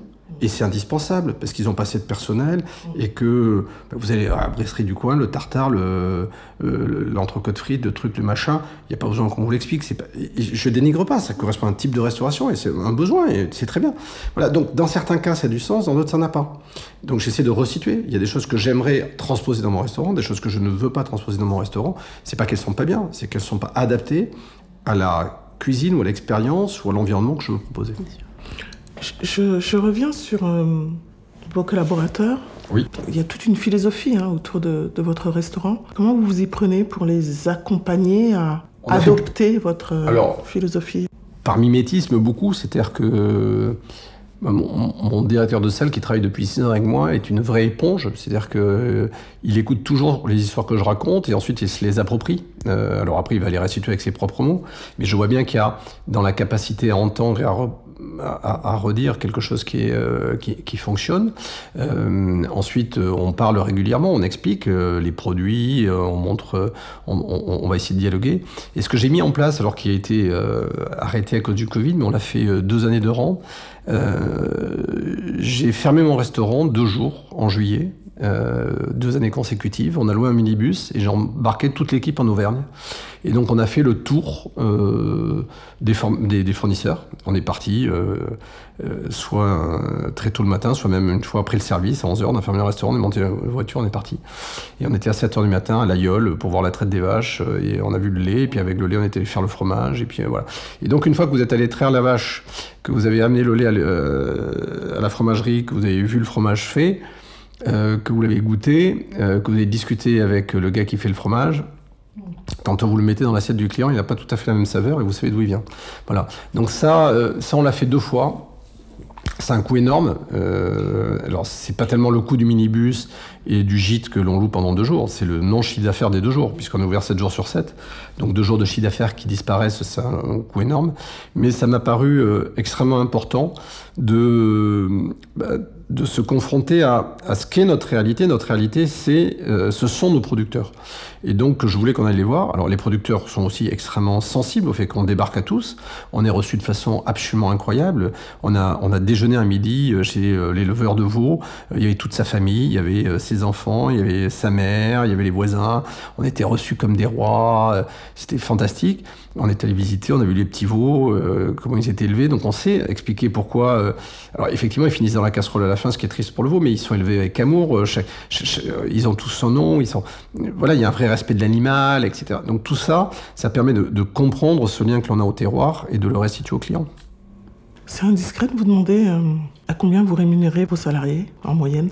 Oh, les salaires tournent autour de, de- en moyenne de 2000 euros net. Alors ce qui est euh, rien et beaucoup, c'est rien quand on doit vivre à Paris, qu'on est seul, parce que euh, se payer un loyer et manger avec 2000 euros, c'est un peu compliqué. Euh, c'est beaucoup quand on le ramène à l'équilibre économique d'une entreprise qui, parce que derrière ces 2000, il y a autant de charges, donc c'est 4000, etc. Voilà, nous globalement, la masse salariale, ça représente entre 45 et 50% de notre chiffre d'affaires. Sabine, j'ai hâte d'aller vivre une expérience euh, En Auvergne? au restaurant de Didier. Ah, d'accord. Ok. Vous sauriez partager avec nous les principales ou la principale épine dans le pied que vous rencontrez, hormis effectivement de trouver euh, du personnel actuellement, mais est-ce qu'il y a euh, des épines euh, dans le pied en tant que manager que vous rencontrez? La principale difficulté que l'on a gérée, c'est la différence dans le degré d'engagement. Euh, encore une la différence dans le degré euh, d'engagement, c'est-à-dire cette capacité à embrasser, à embrasser une vision, euh, une vision plus large de l'entreprise, de ses défis, de ses contraintes, de ses enjeux et de son positionnement. Euh, pour certains, c'est évident, pour d'autres, c'est accessoire. Et c'est vrai que sortant d'une période extrêmement difficile où l'entreprise a failli disparaître, je vis peut-être avec plus de difficultés ce que je peux par défaut ou par malentendu, euh, considérer comme, euh, comme un désintérêt par rapport à l'entreprise. Euh, même si, quand j'en parle de façon aussi directe et crue avec les collaborateurs, ils me disent que c'est pas le cas, mais moi, je vais le vivre comme ça. Euh, et il faut que j'apprenne à ne pas le vivre comme ça. Mais une entreprise qui a failli disparaître, qu'on relance, j'ai des dettes par-dessus les épaules, c'est-à-dire que globalement, on a une image un peu dans la restauration. On s'est dit que le, Covid, ça nous a amené à, racheter une deuxième fois nos affaires. C'est-à-dire qu'on les avait tous achetés une première fois, et puis dans le Covid, on a eu les racheter une deuxième fois. Bon, le fait de, devoir acheter une deuxième fois ma boîte, c'était un peu lourd, quoi. C'est un peu pénible, quoi. Vous avez un truc, et puis vous dites, non, vous avez le droit de rejouer, mais il faut repayer une deuxième fois, quoi. oui, mais monsieur le banquier, j'ai déjà payé. Ouais, mais il faut que. Non, on recommence. Ah bon? Vous êtes sûr? Oui, oui, il faut recommencer. D'accord. Bon, donc c'est un peu désagréable, et, le fait de sentir que les personnes ne comprennent pas toute cette difficulté. C'est rageant, euh, c'est pesant. Et puis après, il faut savoir passer outre, parce que si tous avaient vocation à être entrepreneurs, ils le seraient. Donc, euh, je peux être euh, dérangé du fait qu'ils ne comprennent pas mes enjeux, et en même temps, c'est assez normal et évident. c'est pas leur problème.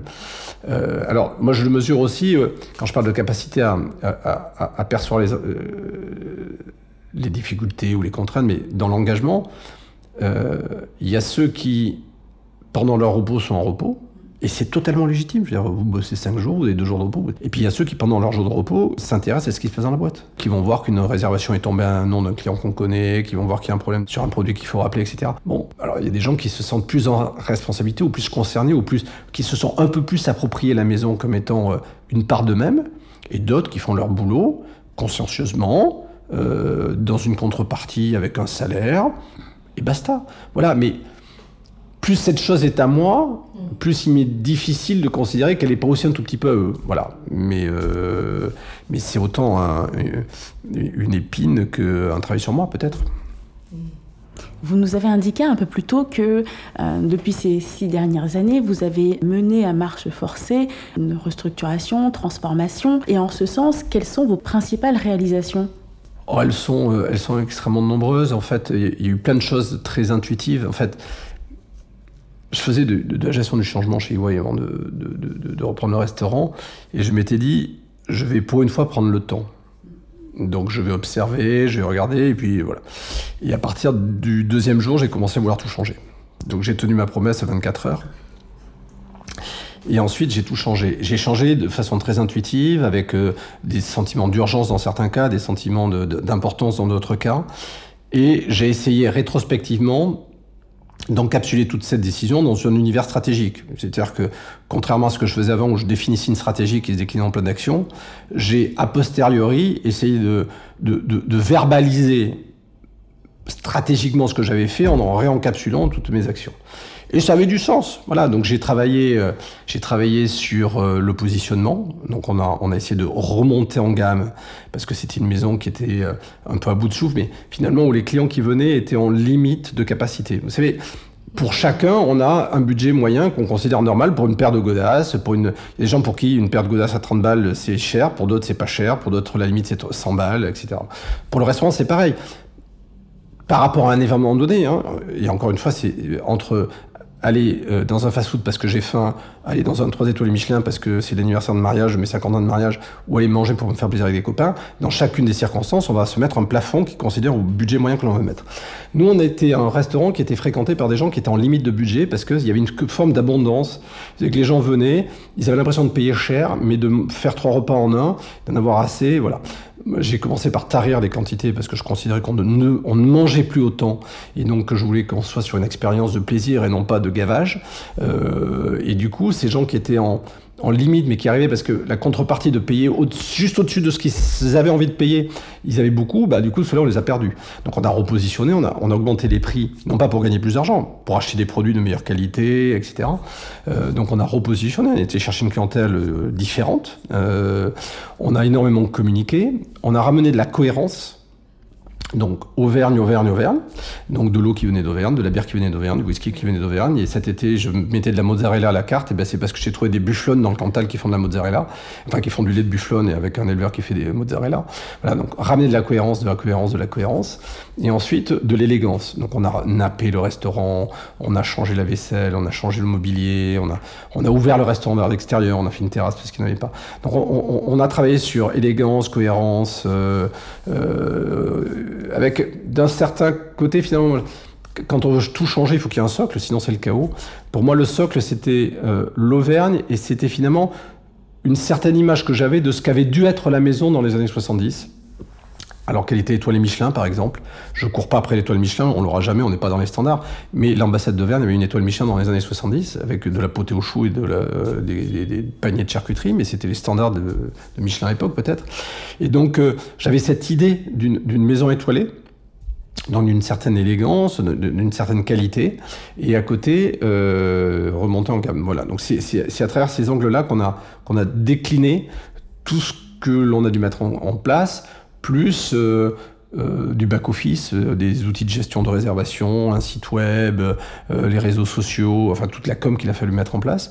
Et puis quand tout ça a été relativement posé, j'ai commencé à. J'ai pris une attachée de presse pour le faire savoir. Mmh. C'est-à-dire que l'idée n'était pas tant de faire venir des journalistes pour leur expliquer ce que j'avais envie de faire, mais bien leur montrer ce qui avait été fait. Et on a eu énormément de papiers sur le réveil dans l'ambassade d'Auvergne, l'ambassade de voilà, un nouvel ambassadeur, etc. Ce qui nous a aussi aidé à, à, avoir ce switch entre la, clientèle historique qui partait, qui nous flinguait sur les réseaux sociaux en disant vraiment c'est plus ce que c'était, ben oui c'est normal, et puis euh, une clientèle nouvelle, voire des clients qui ne venaient plus parce qu'ils avaient trouvé la maison un peu trop figée dans la nostalgie de son passé, et qui apprenant que ça avait bougé, revenaient pour retrouver euh, euh, l'ambassade de Vannes qu'ils aimaient. Nous sommes curieuses de savoir quelle expérience, en tant qu'artisan restaurateur, souhaiteriez-vous partager et qui pourrait être utile à nos auditeurs? J'ai toujours considéré que l'expérience est un sac à dos qu'on porte euh, derrière soi avec une lanterne qui éclaire le passé, donc c'est clair pas grand-chose. Moi, je pense que le plus important, c'est d'être en phase avec, euh, avec ses valeurs. Au cours de ces six dernières années, j'ai vraiment réaligné ce qui me paraissait important et ce que je faisais. Ça, c'est le plus important.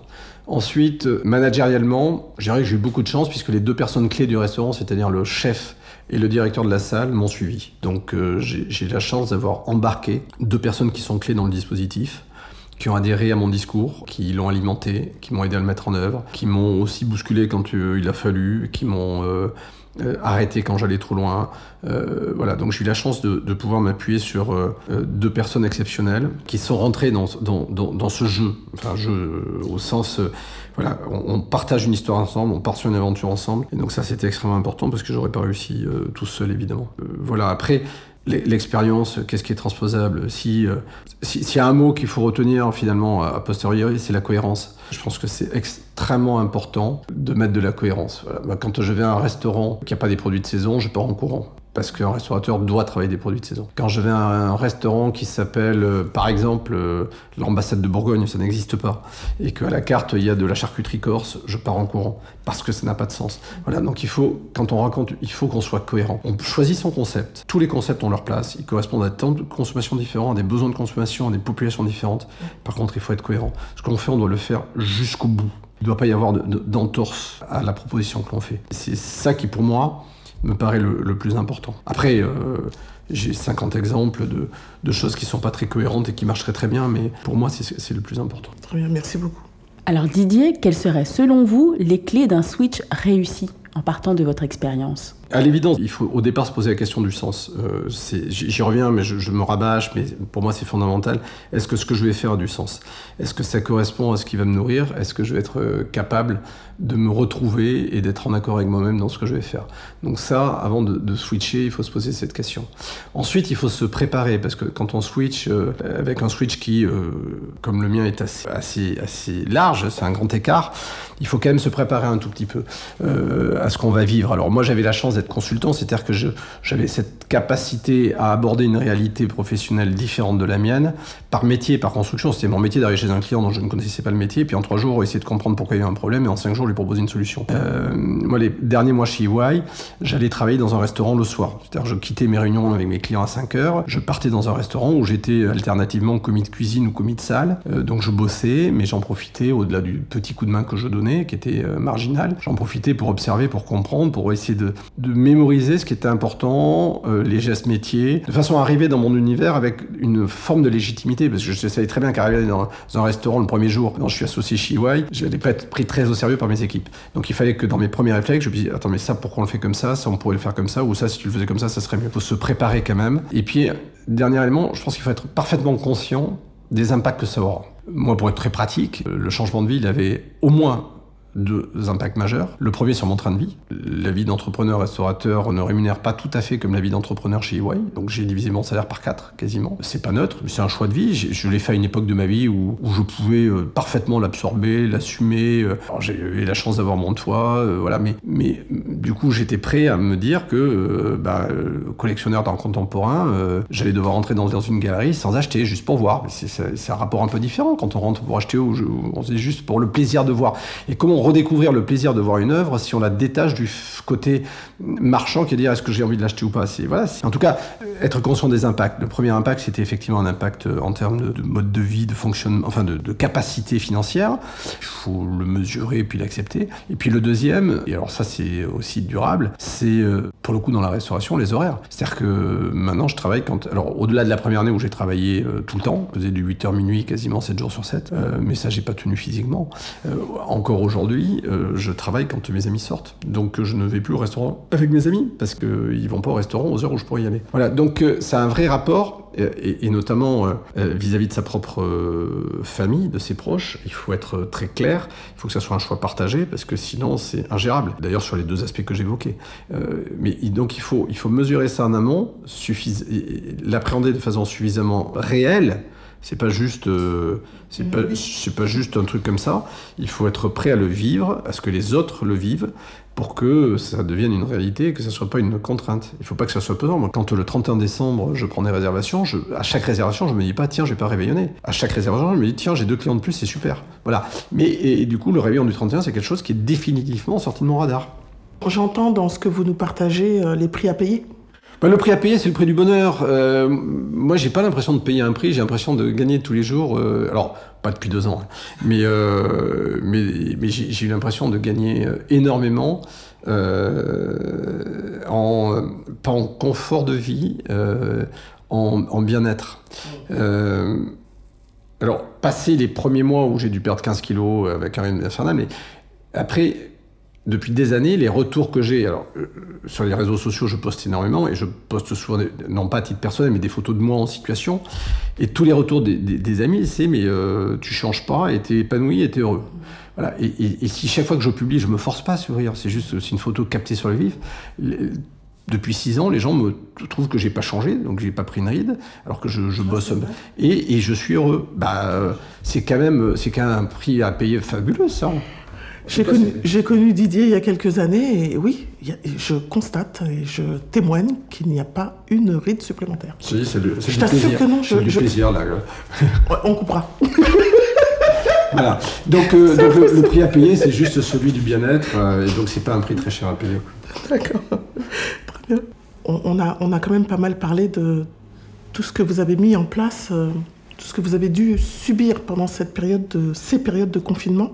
En quoi cette crise que nous sommes en train de vivre, puisqu'elle continue, a-t-elle modifié votre façon de manager votre équipe? Directement, je ne suis pas certain d'avoir changé mon, mode de management. Euh, j'ai peut-être pris plus de recul face à des choses qui pouvaient m'agacer historiquement. On a dû faire des choses qu'on ne faisait pas, c'était remettre en place des outils de communication, puisque nous étions à distance, alors que nous ne sommes jamais à distance. Nous sommes dans un métier où on se retrouve tous les matins, tous les jours. Euh, donc quand on a des choses à se dire, on se les dit au restaurant. Là, pendant trois mois, on, était tous euh, loin les uns des autres. En plus, le premier confinement, sans aucune capacité de circuler. Donc euh, on avait mis en place un groupe WhatsApp pour partager les informations. Moi, j'appelais les collaborateurs une fois par semaine pour prendre de leurs nouvelles. Moi, j'avais la belle vie, j'étais dans ma maison de campagne au milieu des vignes. certains qui se retrouvaient avec trois, quatre gamins dans un petit appartement à Paris, c'était un peu plus compliqué. Donc voilà, je suis resté proche d'eux, leur donner des informations aussi au, fur et à mesure où j'en avais sur euh, ce qu'allait devenir la boîte, parce que encore une fois, le premier confinement, on n'avait aucune information, aucune aide, rien. Deuxième confinement, on avait des, des aides à hauteur de nos coûts fixes, donc euh, on gagnait pas d'argent, on en perd dépenses, avec on allait s'en sortir, euh, il y avait plus de sujet. Voilà, le deuxième confinement, moi je me suis, au contraire, je me suis détendu, je me suis amusé, j'ai pas bossé, parce que j'avais plus cette crainte mais le premier confinement, enfin, je me rappelle de la violence de l'annonce d'Edouard Philippe un samedi soir à 20h, j'étais au restaurant et euh, une copine m'appelle en me disant Didier, tu dois fermer ce soir. Je lui dis c'est quoi cette connerie? Et, là, euh, je vois sur les réseaux sociaux, les restaurants ferment à minuit. Donc on était en train de travailler et on nous apprend que euh, c'est notre dernier service le soir. J'avais les frigos pleins parce qu'on avait fait rentrer plein de camelotes. Et on ne sait pas ce qui nous attend parce que le temps du service, on a, on a quand même à s'occuper des clients. Et à minuit, tout le monde parti. Moi, j'étais avec ma clé, j'ai fermé la porte du restaurant, je me suis mis à pleurer. Ça faisait 5 ans que je travaillais quasiment 7 jours sur 7. Et là, on ferme et on ne sait pas ce qui va se passer derrière. On ferme la porte du restaurant. Pas comme on la ferme tous les soirs, en sachant qu'on ne l'ouvrira pas le lendemain matin. Alors on est revenu le lendemain pour vider les frigos, on avait 7000 euros de camelote dans les frigos, on en a donné, on a perdu, on, a fait ce qu'on a pu. Mais le premier confinement a été effroyable, donc on a gardé un lien avec des équipes pour essayer de, de limiter l'impact de cette incertitude euh, dans laquelle on était tous plongés. Après, moi j'ai certainement appris à un peu plus rester calme face aux événements sur lesquels je n'ai pas la main. C'est-à-dire que on le sait tous, mais on n'en est pas forcément capable d'agir en, conséquence. Mais ça ne sert à rien de se prendre le chou quand on n'a pas la main. Voilà. Donc, euh, si j'ai pas la main, j'ai pas la main. C'est comme ça, c'est comme ça. Que ça me plaise ou que ça me plaise pas, c'est comme ça. Donc, j'accepte avec beaucoup plus de, distance des, décisions, des, problèmes sur lesquels j'ai pas la main parce que je suis pas concerné. Voilà, je, je suis pas concerné. Que j'y suis pour rien, je peux rien faire. Donc je vais pas commencer à fabriquer de la bile pour un truc euh, que je ne changerai pas et pour lequel je suis pas responsable. Si je suis un peu responsable, je peux m'en vouloir, je peux essayer de meilleur. Est-ce que j'aurais fait autrement? Si je suis absolument pas responsable et qu'en plus euh, j'ai pas la main, eh ben euh, à quoi bon? Donc je suis devenu beaucoup plus euh, neutre sur un certain nombre de, de, faits qui nous impactent. Et selon vous, comment s'annonce l'avenir? Je pense que personne ne peut savoir quel sera notre avenir, à quelle vitesse l'activité va repartir, à quelle vitesse les touristes vont revenir, à quelle vitesse le virus va définitivement ou pas disparaître, à quelle vitesse on va devoir vivre totalement normalement avec un virus qui circule, j'en sais rien. Dans la restauration, on a une échéance mais qui est un tout petit peu lointaine, c'est les JO. Donc euh, il va se passer quelque chose en France en 2024, un petit peu moins en 2023 avec la Coupe du Monde de rugby, mais on a cette perspective à, deux ans et demi d'un gros boom économique, parce qu'on sait très bien que les JO devraient apporter énormément de choses. Après, j'ai trop vécu d'incertitude sur ces six années pour savoir que se projeter d'une façon ou d'une autre n'a pas beaucoup de sens. Quand j'ai démarré, euh, quelques mois après, les attentats de Charlie, euh, dramatiques. On a eu la crise des Gilets jaunes. en plein cœur de Paris, les gens venaient plus manger le week-end au restaurant parce qu'ils avaient peur de faire brûler leur voiture. On a eu les grèves de la RATP pendant un mois et demi qui est par ailleurs le mois le plus gros de notre activité. Novembre-décembre. Novembre-décembre, on n'a rien fait parce que plus personne ne pouvait se déplacer. Donc je ne mets pas tous ces éléments sur le même niveau, évidemment. Hein. Ils ont un contenu euh, émotionnel totalement différent. Mais voilà, et puis le Covid derrière. Quand je revisite ces six dernières années, euh, vu tout ce qu'on a pris sur la casquette, de quoi seront faits les quatre années qui viennent, euh, j'en sais strictement rien. La seule chose que je peux dire, c'est que vu l'impact du Covid, vu l'énergie que requiert ce métier en temps normal, et encore plus quand il s'agit de se relancer. Euh, si j'ai réussi à repartir avec, avec la même envie, c'est aussi parce que j'ai profité de cette période du Covid pour me fixer une échéance. Euh, j'ai un âge où euh, je m'étais bizarrement pas posé la question, mais où je peux commencer à me poser la question de, d'une cessation d'activité ou d'une réorientation d'activité. Et, et, donc je me suis donné une perspective, donc une date de début, une date de fin. Et le fait d'avoir une date de fin qui est humainement acceptable au regard de mon énergie, de ma capacité physique, qui bah, décline avec le temps aussi, fait que je suis aujourd'hui en capacité de fournir l'effort que je dois fournir. Alors que si j'avais pas fait cet, exercice, je pense que j'aurais eu du mal à redémarrer. Entendu. Hmm. C'est très fort ce que vous nous partagez là. Hmm. Alors Didier, nous avons entendu beaucoup de choses. Vous nous avez parlé trajectoire, nous avons entendu un switch réussi qui pour vous en tout cas vous donne toujours envie de vous lever le matin de bonne humeur et participe à votre bien-être. Nous avons aussi parlé du prix à payer, ce prix du bonheur que vous avez euh, traduit en prix du bonheur. Vous nous avez aussi indiqué que durant ces six dernières années, vous avez mené pas mal de transformations, un repositionnement, avoir aligné l'ambassade de l'Auvergne avec euh, votre nouvelle vision. Ça fait beaucoup de choses. L'an dernier, vous avez aussi euh, passé un CAP, effectivement, de cuisinier.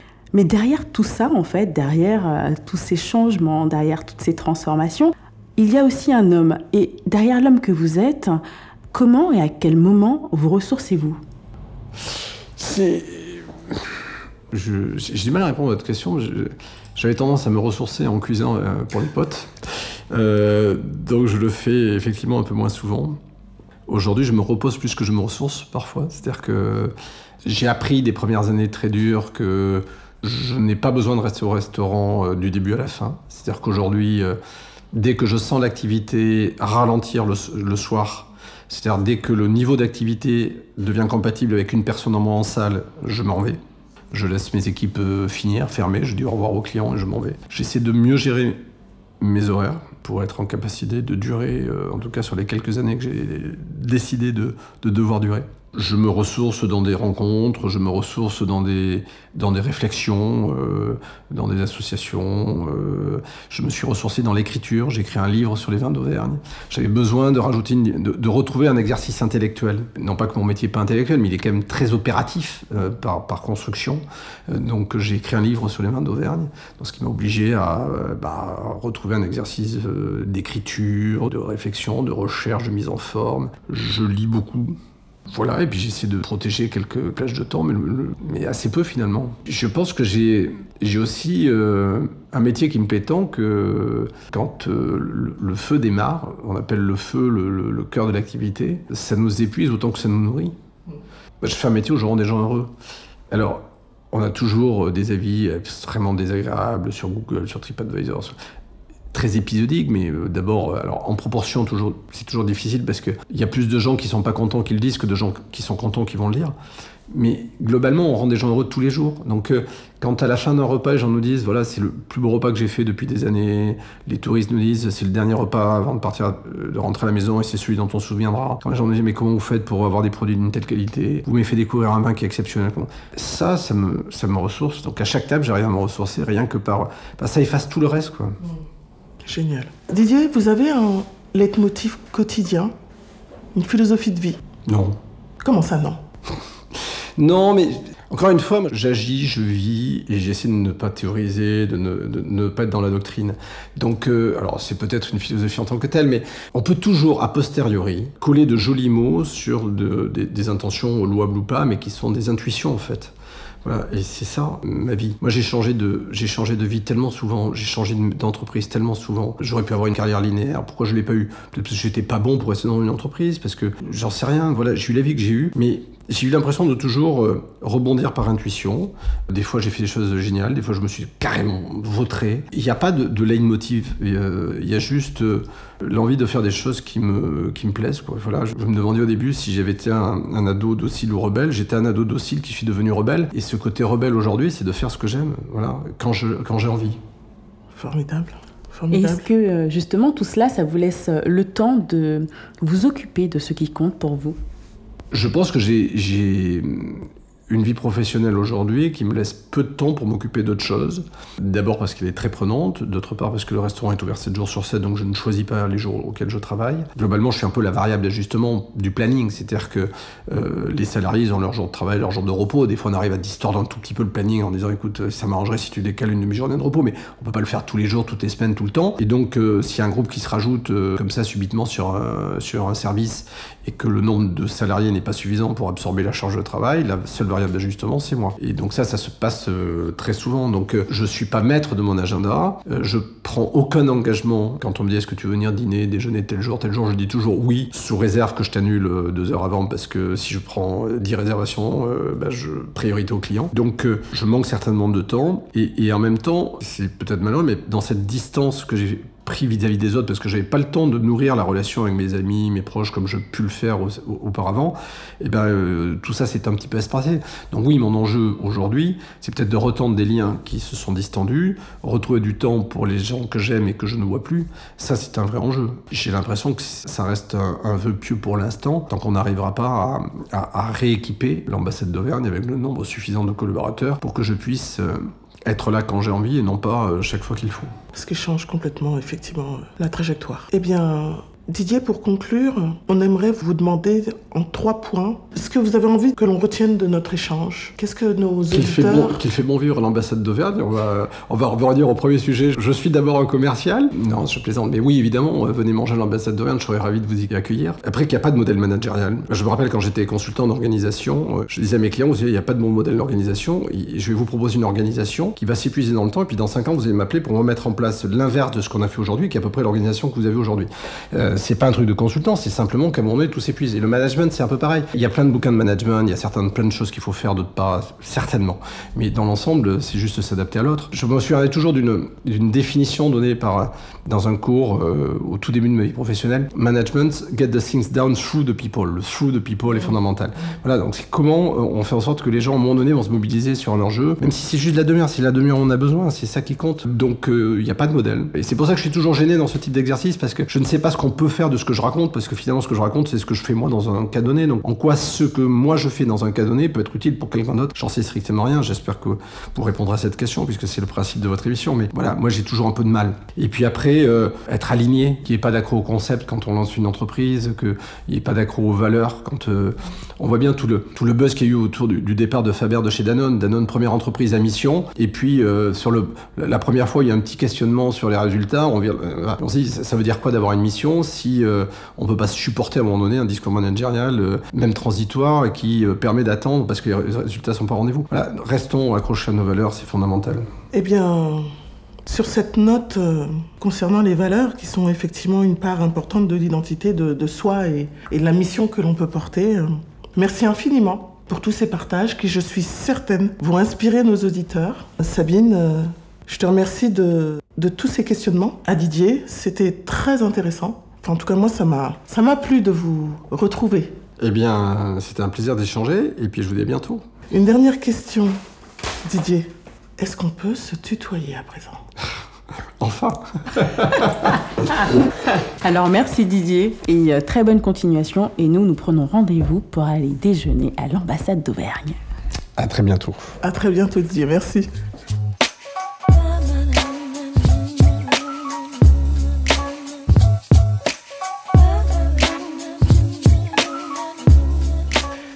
Éclairage est une émission qui vous a été proposée et présentée par Fanta Sangaré de C'est comme cohérence et par Sabine Sellugi pour Bleu de Prusse. Éclairage, c'est fini pour aujourd'hui, mais continuons nos échanges sur LinkedIn via notre page Éclairage le podcast. Tous nos podcasts sont disponibles sur les plateformes SoundCloud, iTunes, Spotify, Google Podcasts. Si vous avez aimé ce que vous avez entendu, n'hésitez pas à nous mettre des étoiles sur votre plateforme d'écoute ou à nous laisser un commentaire. Pour être sûr de ne rater aucun épisode, abonnez-vous. À bientôt pour un nouvel éclairage.